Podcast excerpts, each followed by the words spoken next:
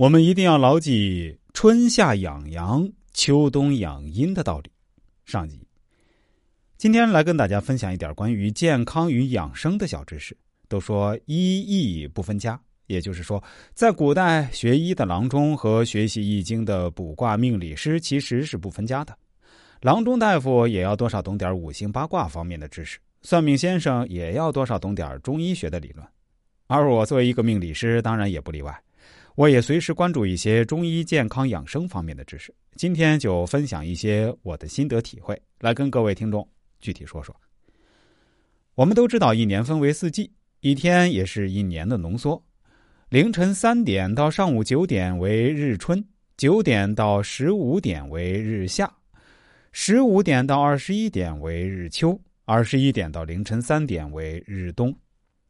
日春时，阳气从肝出生。就像春天播种下庄稼的种子，日下时阳气在心里长，庄稼在阳光的照射下茁壮成长；日秋时阳气渐渐的往肺里收，庄稼成熟了要收割麦子；日冬里阳气要完全藏进肾里面去，收获的庄稼装袋入库，来年也就是第二天再播种。晚上不睡觉叫耗伤阳气。早上不起来叫风杀阳气。一惊蛰起床，一年有二十四个节气，一天就是一年的缩影，也是有二十四节气的。三点立春，四点雨水，五点惊蛰。惊蛰，重蛰各浅害，草木纵横疏。蛰为冬眠的动物，惊蛰即意味着蛰伏的动物在这个节气惊醒。人类过多的自我削弱了对客观自然的感知度。敏感的人早上五点左右会醒来，不醒也睡不那么沉了；不敏感的人还是呼呼大睡。在五点惊蛰时分，人体的阳气就要生动起来。如何生起来？只有一个途径，就是春主醒主动。到五点的时候，你必须醒了，而且醒了以后必须起来活动。一动，人的阳气就升起来了。活动半个小时，一会儿困了可以睡回笼觉。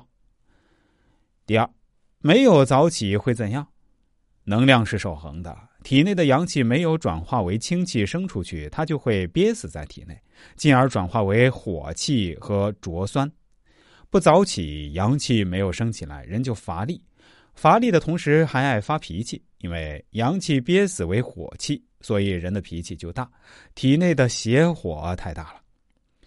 浊酸腐蚀肾，全国肾病的人大概超过一亿，根源就是起晚了，肝气没有生发出去，憋在了体内。肝主酸，这种酸性的物质在腐蚀着肾，架不住天天腐蚀呀，这是很可怕的。所以就是早起早睡。